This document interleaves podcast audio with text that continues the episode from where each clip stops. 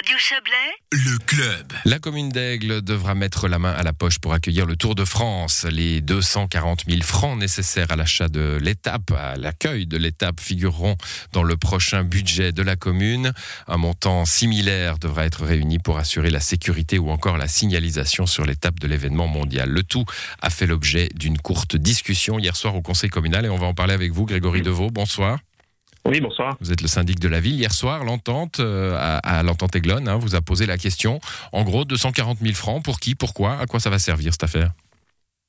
Oui, je pense que la question, elle est, elle est légitime. Euh, euh, J'ai eu écho euh, après le, le, conseil de Madame la conseillère qui a, qui a, posé la question, qu'elle était pleinement satisfaite. Effectivement, euh, vous le savez, c'est autour de l'annonce du Tour de France, il y a une, certaine confidentialité. Et puis, on avait un peu transigé, à, cette, règle, simplement pour avertir mais deux jours avant notre commission des finances qu'on avait intégré ce montant, il n'y avait pas d'autre communication possible. Et puis, je pense que c'est normal que les questions viennent de savoir qui, quoi, comment. Alors justement, à quoi ça sert euh, on, doit, on doit débourser. D'abord, une question euh, qu'on qu peut se poser. On doit débourser pour accueillir le Tour de France. On doit payer le Tour de France. Oui, alors c'est-à-dire que c'est une, une, une, taxe d'achat de, de, l'épreuve, mais il faut savoir que finalement on finance des prestations, puisque l'organisation euh, ASO arrive avec, euh, j'allais dire toute une caravane, mais c'est pas peu dire, puisqu'effectivement l'organisation est massive, ils ont, ils ont beaucoup de matériel, ils ont beaucoup de, de partenaires et surtout de prestations que eux-mêmes fournissent. C'est eux qui montent complètement le village du Tour de, de départ, euh, c'est eux qui viennent avec les concepts de signalisation, de, de communication aussi. Donc il y a, y a vraiment une prestation qui est, qui est fournie, qui est, qui est, massive. Et puis nous, on doit faire un petit peu tout ce qu'il y a autour euh, en termes de, de décoration, vous, notamment signalisation, de faire vivre la ville, la fête du vélo. Euh, ça, c'est des éléments euh, annexes finalement qu'on doit chercher à, à financer. Vous l'avez dit en introduction. Voilà, donc quand même, quand même des frais sur la sécurité, la signalisation. Donc ça, en, en, gros, si je calcule bien, à peu près la même somme pour les pour les deux les deux lignes, ça fait à, à un demi million, on a l'étape tout bouclé, c'est juste? Et globalement, c'est le budget que, que l'on se fait. Je, je, mets juste en parenthèse le fait que tout l'aspect sécuritaire est, est, géré globalement par un seul état-major euh, du canton euh, pour les deux étapes de Lausanne et d'Aigle. Et je les remercie d'avance parce qu'ils sont déjà constitués avec un organigramme vraiment robuste, avec l'entier des, des, forces de protection de la population qui sont euh, mises à disposition. Donc c'est c'est tout un c'est tout un, une région, tout un canton, tout un pays presque qui se qui se mobilise pour pouvoir euh, assurer la sécurité des coureurs et, et ces frais-là globalement ils sont plutôt pris enfin ils sont pris en charge par par les cantons euh, et puis ben, conscients eux-mêmes, disons, des, des, retombées. Je pense qu'on va, on va y venir. C'est peut-être la question suivante, des oui. retombées que, que génère un tel événement. Alors justement, on n'est pas dans des sommes faramineuses, hein, un demi-million. Bon, c'est conséquent, évidemment, mais enfin, à l'échelle de, de, de, des finances d'une commune, ça, ça va, on va dire.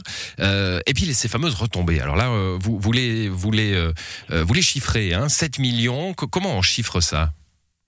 Alors moi je me base, euh, bon déjà c'est vrai que euh, l'achat bon, il peut sembler euh, peu élevé ou, pas. Moi j'ai respect de chaque franc tellement il est, il est dur à gagner. Donc c'est vrai que c'est un mon conseil. Maintenant effectivement dans une région, c'est des de nombreuses études ont été menées d'abord par l'organisateur lui-même ASO, mais surtout en France par des, des entités privées, soit d'audit, soit directement des conseils départementaux qui ont souhaité pouvoir répondre justement à ce genre de questions, soit avant, soit après une épreuve.